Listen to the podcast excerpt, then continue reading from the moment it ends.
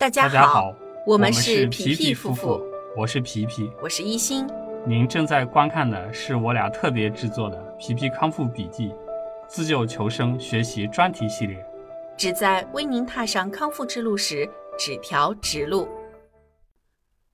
嗯，接下来呢，我们来跟大家分享的是胃肠道免疫与炎症。这是我们整个这个大的板块当中非常重头戏的一个部分。为什么呢？因为我们胃癌手术及化疗期间和康复期内这三个阶段里面呢，最最最最嗯容易被大家忽视的一件事情，或者是说大家从未了解到的一件事情，其实就是我们整个肠道的免疫这个部分，它其实是决定了我们整个在这个手术之后到五年生存期内能不能来恢复啊、呃我们的整个正常的消化吸收功能的一个非常核心关键的环节。为什么呢？那我们就来仔细看一下啊，到底它这个里面肠道呃免疫的哪些部分会来影响到我们？胃肠道呢？首先我们来了解一下胃肠道的黏膜免疫系统以及肠道菌群，嗯、对我们的这个免疫系统的健康有着一些什么样的呃保护和影响啊？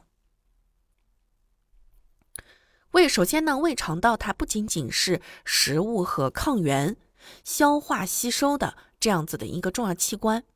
它呢也是我们神经内分泌系统和机体免疫应答系统的一个重要器官。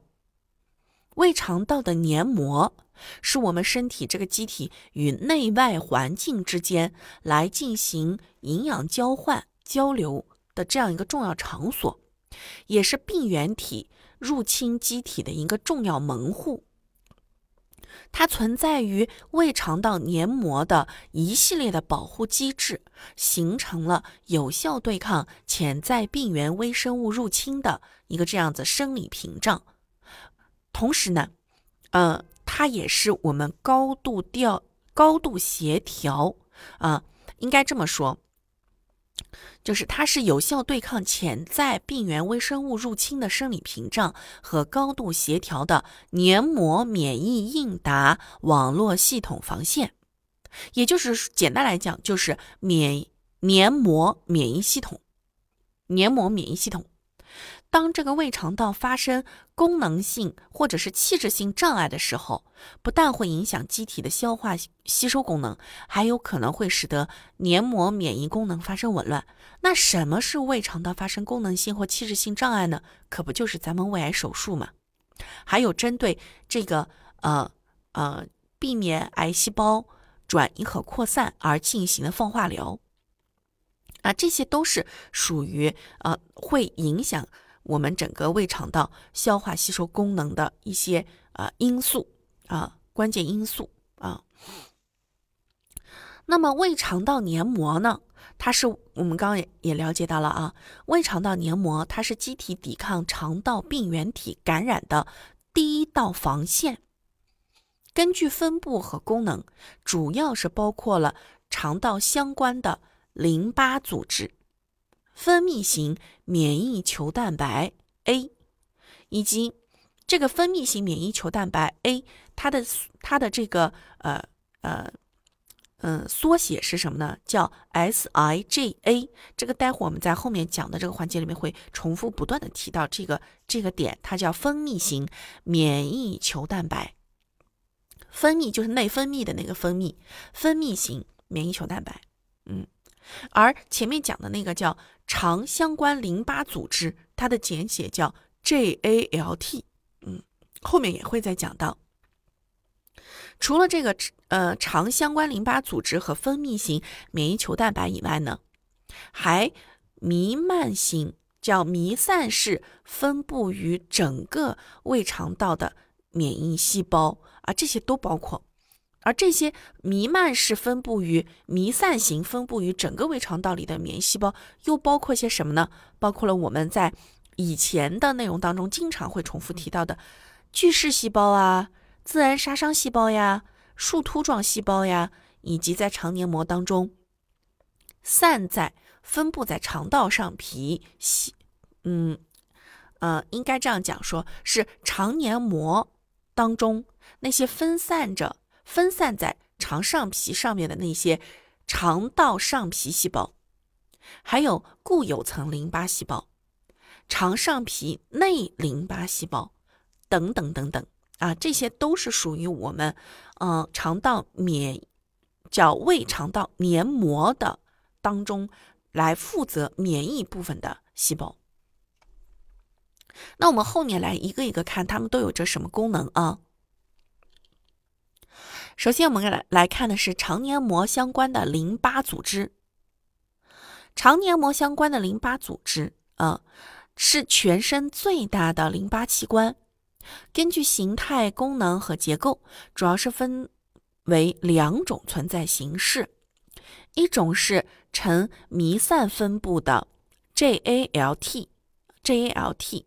啊，就叫做什么呢？叫做肠相关淋巴组织，GALT，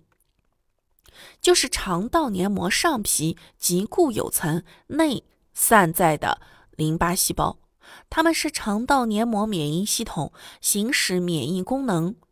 行使免疫保护功能的效应位点。就是说，这些淋巴细胞就是能够实现黏膜免疫系统。功能的一些关键位点啊，另外一个呢是组织化的 GALT 啊，是组织化的。第一个呢是呈弥散式分布的，第二个是组织化的。组织化的呢包括了什么呢？是分散、广泛分布于小肠绒毛之间的集合淋巴结，也叫派尔结 （PP） 啊，派尔结 PP，简称 PP。啊，派尔结叫集合淋巴结，还有一种是什么呢？叫肠系膜淋巴结。肠系膜淋巴结还有孤立淋巴滤泡，这三个，啊，集合淋巴结、肠系膜淋巴结、孤立淋巴滤泡，这三个呢，就是属于组织化的呃肠黏膜淋巴组织。这些淋巴组织在肠道黏膜免疫系统当中负责的是什么任务呢？就是，啊，负责起始肠道黏膜内的免疫反应，是什么意思呢？就是说，嗯，你的肠道黏膜当中的第一步起始反应是由啊这些淋巴组织来实现的。胃肠道，尤其是结肠黏膜相关的淋巴组织，在免疫应答的急性期中起着重要的作用。而这个派尔结，就是我们刚刚讲的这个集合淋巴结，它是嗯肠黏膜相关淋巴组织当中最为明显的免疫器官，具有明确的 T 细胞区和 B 细胞区。在这个呃呃派尔结区域的这个滤泡。相关上皮层当中存在着一种扁平上皮细胞，称为 M 细胞。这个细胞它是整个这个嗯弥散式的黏膜淋巴组织当中负责摄取和传递外界抗原的最主要细胞。它能输送抗原物质，透过黏膜启动肠黏膜的免疫反应，从而发挥出第一信息通道的作用。它有点像是一个哨兵，因为它具有膜样结构，所以叫做膜样细胞或者是膜性细胞。一些大分子颗粒抗原，比如说微生物啊，还有营养微粒呀等这些颗粒性的抗原，经 M 细胞进入黏膜下的淋巴组织的时候，上皮下淋巴滤泡。呃，生发中心的上皮内的专职抗原当中有一种叫做，呃，专职抗原沉递细胞，嗯，就是专门负责输送抗原的啊，叫它有点像是抗原的运输车这种性质。啊，专门送快递的快递小哥，这种免疫细胞就是巨噬细胞、树突状细胞，他们是专门负责沉递抗原的快递抗原。负责处理 M 细胞传过来的抗原，然后传递给 T 淋巴细胞和 B 淋巴细胞，产生抗原特异性的 B 淋巴母细胞在生发中心增殖之后，会迁移到远端的黏膜和腺体组织，进一步的分化成这个分化成熟为浆细胞，而产生什么分泌型免疫球蛋白？分泌型免疫球蛋白啊，就是我们说的 SIGA 啊，分泌型免疫球蛋白。这个过程讲了一个什么事儿呢？讲讲的就是我们身体里面非常重要的那些免疫细胞之间是怎么配合工作的。啊，这个过程你听不太明白呢，这个问题倒也不是很大，你只需要知道，对于我们抗癌来说，去杀死癌细胞来说，很重要的那些 T 细胞、B 细胞啊、巨噬细胞、树突状细胞啊等等等等这些需要参与到杀死癌细胞的过程当中的免疫细胞，在我们整个的肠黏膜的淋巴组织当中啊生存，啊，它们就生存在这里，而分泌型。然后接下来我们讲分泌型免疫球蛋白，分泌型免疫球蛋白的简称呢是叫做 SIGA，它是体内分泌量最多的一种免疫球蛋白，也是胃肠道和黏膜表面主要的免疫球蛋白。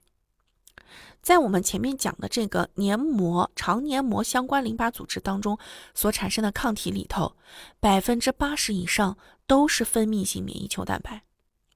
而肠道里的分泌性免疫球蛋白是由肠黏膜固有层的 IgA 浆细胞产生，同时胞浆内合成链合成 G 链，这个 G 链是什么？就是指含有胱氨酸较多的酸性蛋白质，它会将它呃这个浆胞内合成 G 链呢，会将浆细胞产生的 IgA 啊这个物质。这种这种免疫物质、免疫蛋白聚合形成多聚体的免疫蛋白，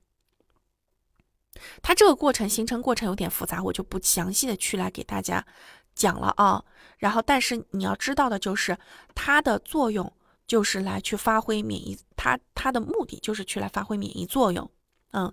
然后，因为它整个的这个复过程非常复杂，就我们我如果把这个部分。全部都念出来呢，就大家也不一定就能搞得明白。有余力，然后对于研究这块内容非常感兴趣的朋友，可以一会儿暂停这一帧，来详细看一下它的这个过程。那我们只需要知道的是什么呢？就是分泌型免疫球蛋白是维持肠道屏障的重要调节因子。人的黏黏膜免疫系统在出生的时候，这个结构已经成熟了，并且具有必要的免疫应答成分。但是因为没有食物抗原和菌群的刺激，集合淋巴结就是这个佩尔淋巴结当中还没有刺激滤泡，所以这个固有膜当中也没有分泌这种免疫蛋白的浆细胞。所以呢，这个得在就是随着人的长大，慢慢慢慢慢，就是人，呃呃，就是说，嗯，长大之后，然后那么他才会逐渐逐渐逐渐长到成人水平。接下来我们讲的是肠上皮细胞。肠上皮细胞呢，又被称之为吸收细胞。我们吸收的营养主要是靠肠上皮细胞来完成。它是位于肠黏膜基底部，在黏膜免疫反应当中发挥着吸收营养、吸收水分，然后嗯屏障，还有整合、免疫抑制以及抗原沉递等功能。同时，肠上皮细胞也参与介导了免疫耐受。上肠上皮细胞不仅能够通过表达细胞因子受体和表达沉递抗原的主要组织相容性复合物，啊，就是这种一型、二型分子来显示其免疫活性和免疫反应性，还能合成细胞因子、一氧化氮和防御素。与微生物的直接接触，或者是黏膜细胞、黏黏膜细胞的黏膜细胞层淋巴细胞。它可以激活上皮细胞，同时这个上皮细胞组织也部分参与了肠腔抗原微生物和黏膜淋巴结相互作用的信号传递。嗯，所以说它其实肠上皮细胞，你在这这一个小趴里面只需要去记住一个重点，就是它是吸用来吸收的。这个细这个肠上皮细胞的重要功能就是用来吸收吸收营养，起到免疫屏障和这个呃这个资源整合啊，就免疫资源整合和实现免疫的抑制，然后和抗原沉递这样子的一些功能就可以了。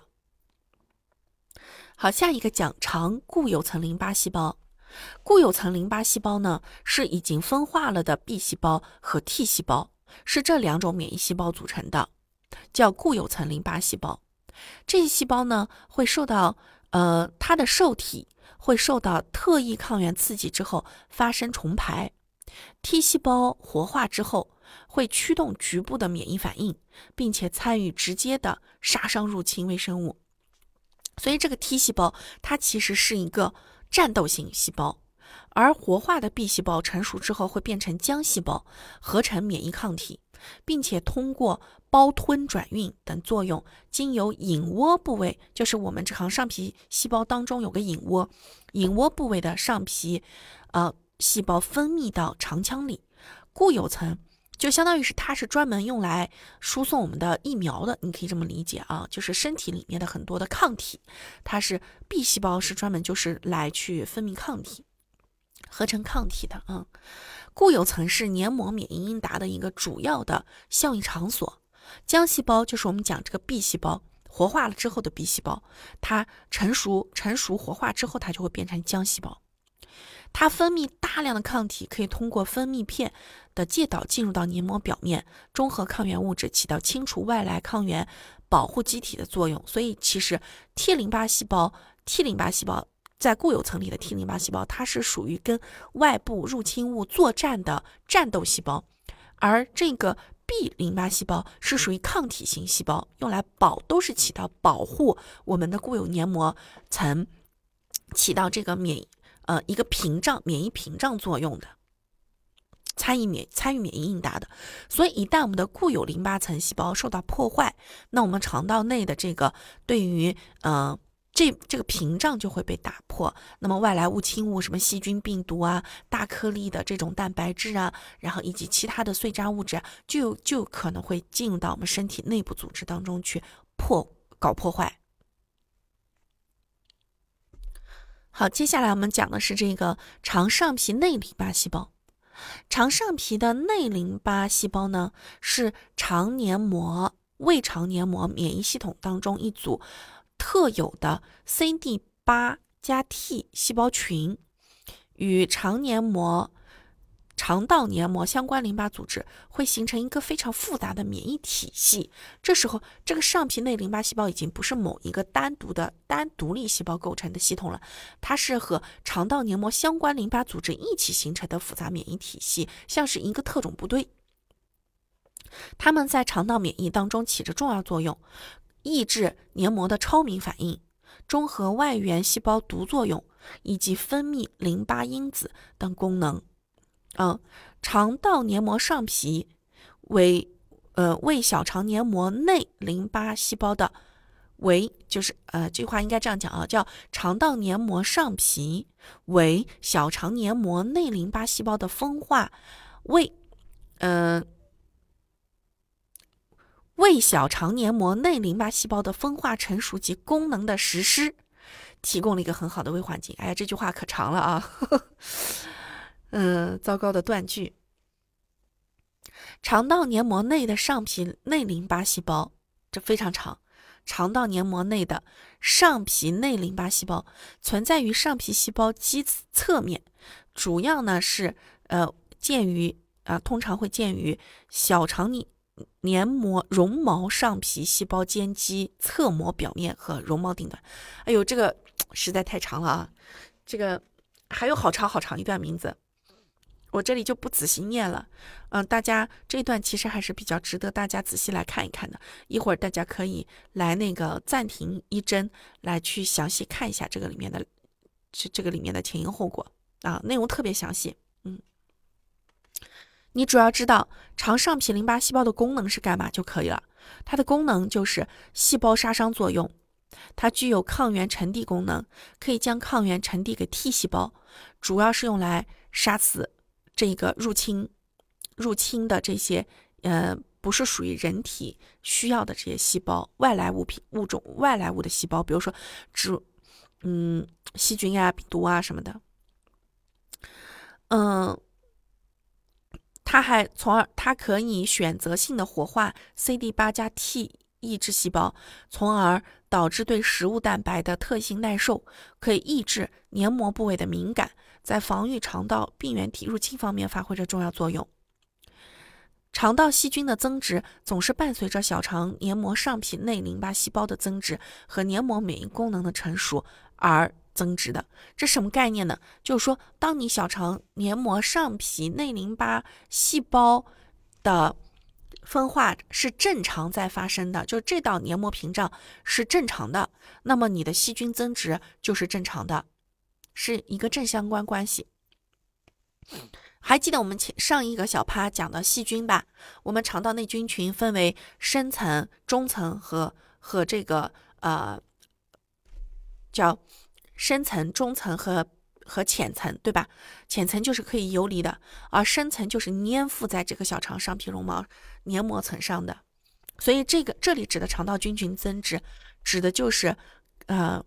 我们的深层和中层的肠道菌群。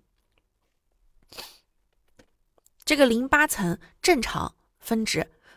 正正常增殖，它才具有这个呃抑制黏膜部位的过敏性，才能够让你的肠道不会对很多东西过敏。但是我们会发现，有些人吃什么都过敏，对不对？它其实就是呃呃，我判断啊，它大概可能就是属于在这个肠道菌群的深层、中层部位，以及小肠黏膜的上皮内淋巴细胞的这个部分。有些什么缺陷导致他吃什么都过敏？然后我们来看肠道菌群，肠道菌群是肠道是胃肠道免疫系统发育的重要驱动因素。人和动物在出生的时候，胃肠道内都是无菌的，黏膜免疫系统的活性也比较低。但是出生后的数小时之内，就会有种类繁多的细菌定植，因此人体接触病原微生物的时。它这个地方会成为，就我们的胃肠道的这个黏膜菌群啊，胃肠道的这个肠道内菌群会成为人体接触病原微生物的首要部位。最早的微生物是肠杆菌和肠球菌，之后呢会有双歧杆菌。初始定植阶段是一个关键时期，就是小宝宝刚出生的时候，肠道菌群不断的发生变化，直到后来长到成年之后才会变得稳定。仍然会，但仍然会随着饮食结构的变化而发生变化。肠道菌群的组成和活性改变，对于肠道黏膜免疫系统和肠道生理有着重要作用，会影响着宿主的健康状况。所以，为什么说我们小宝宝，你看，小的时候要不也也需要给他定制小宝宝益生菌，还要吃酸奶，就是为了去培养他的肠道菌群的健康性啊。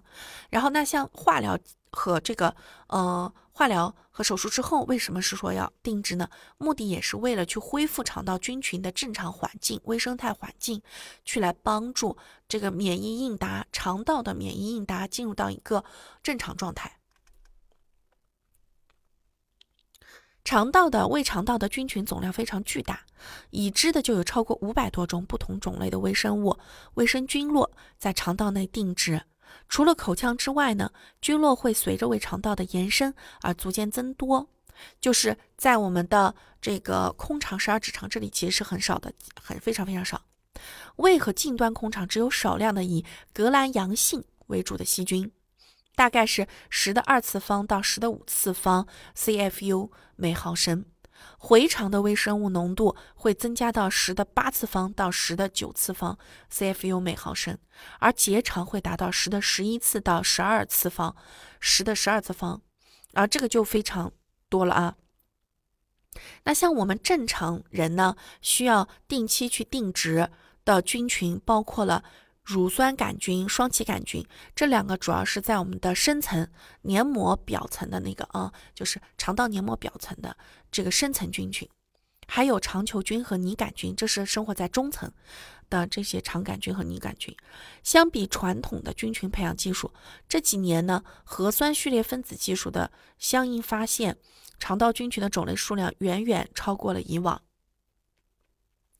菌群在小肠的远端和结肠会变成一个非常复杂的微生物环境，这里的区域是炎性肠病最容易受累的部分。可能是与黏膜免疫系统对胃肠道菌群的无效或者不正常的反应有关系。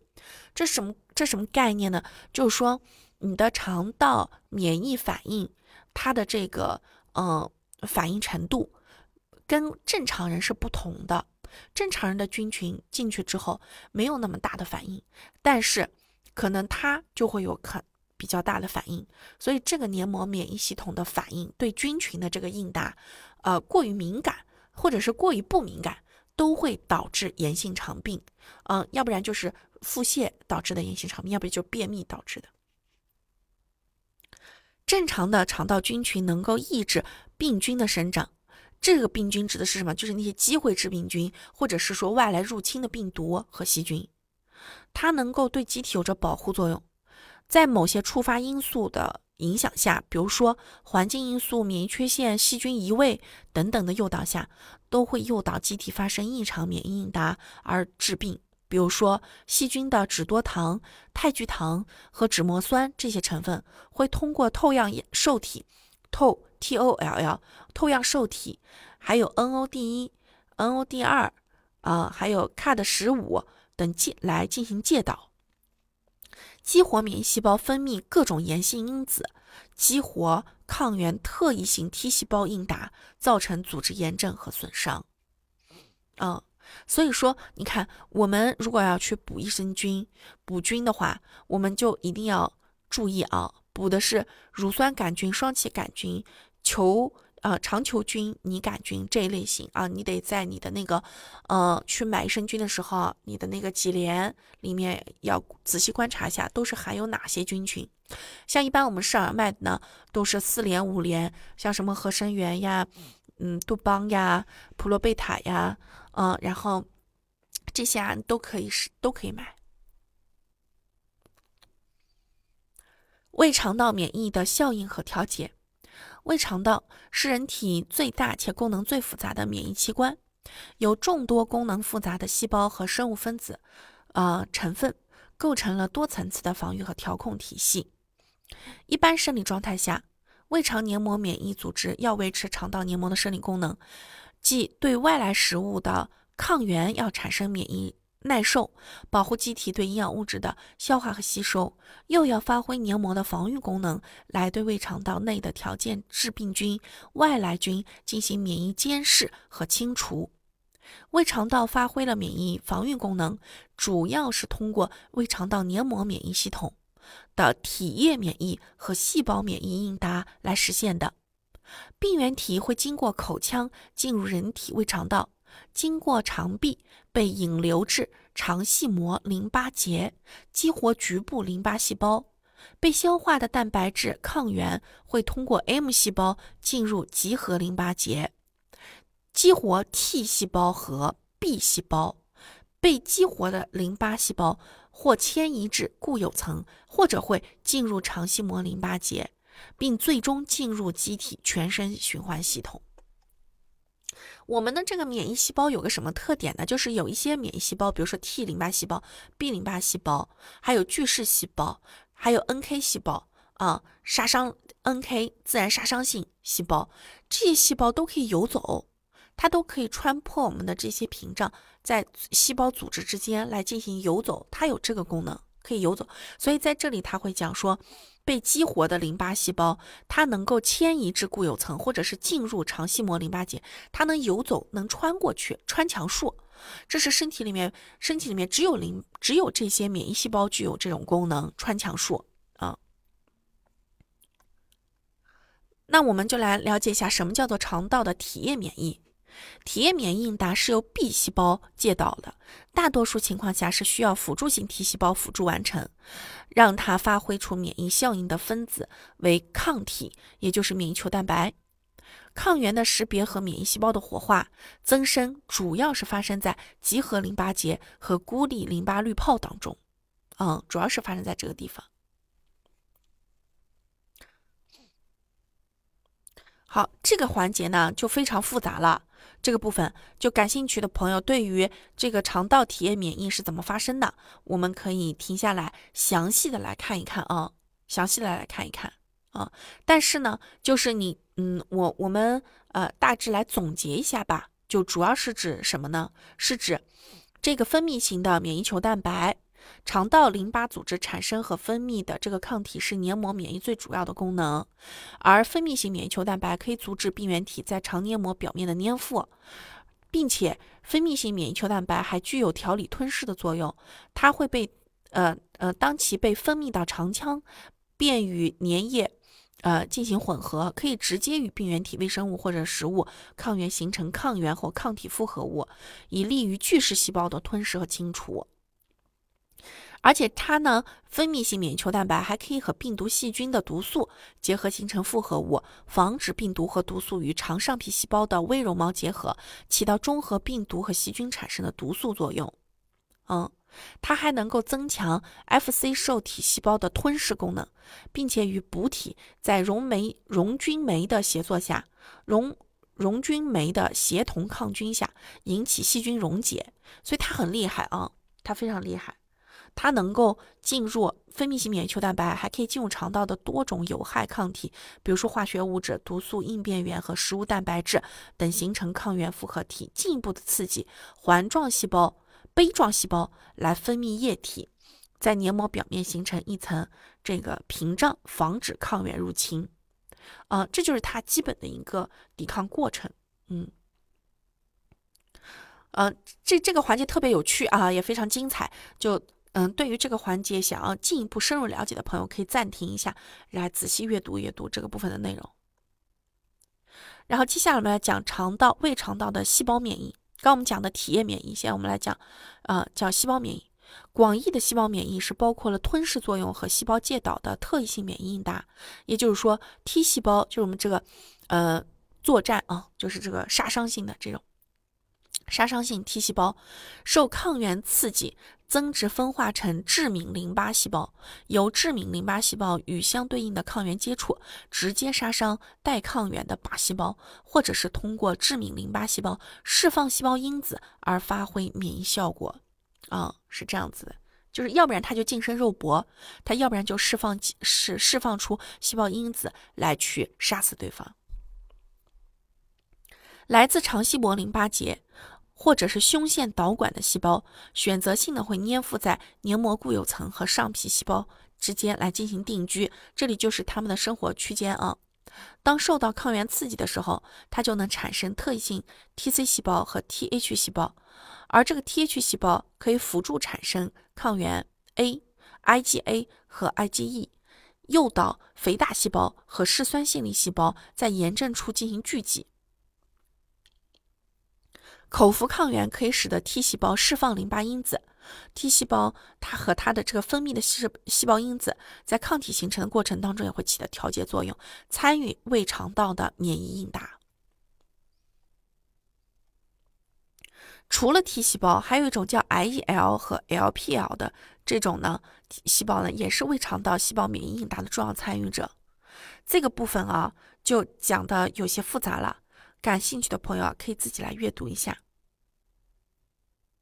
但总的来说呢，胃肠道免疫应答和效果和效应都是由胃肠道黏膜免疫系统各组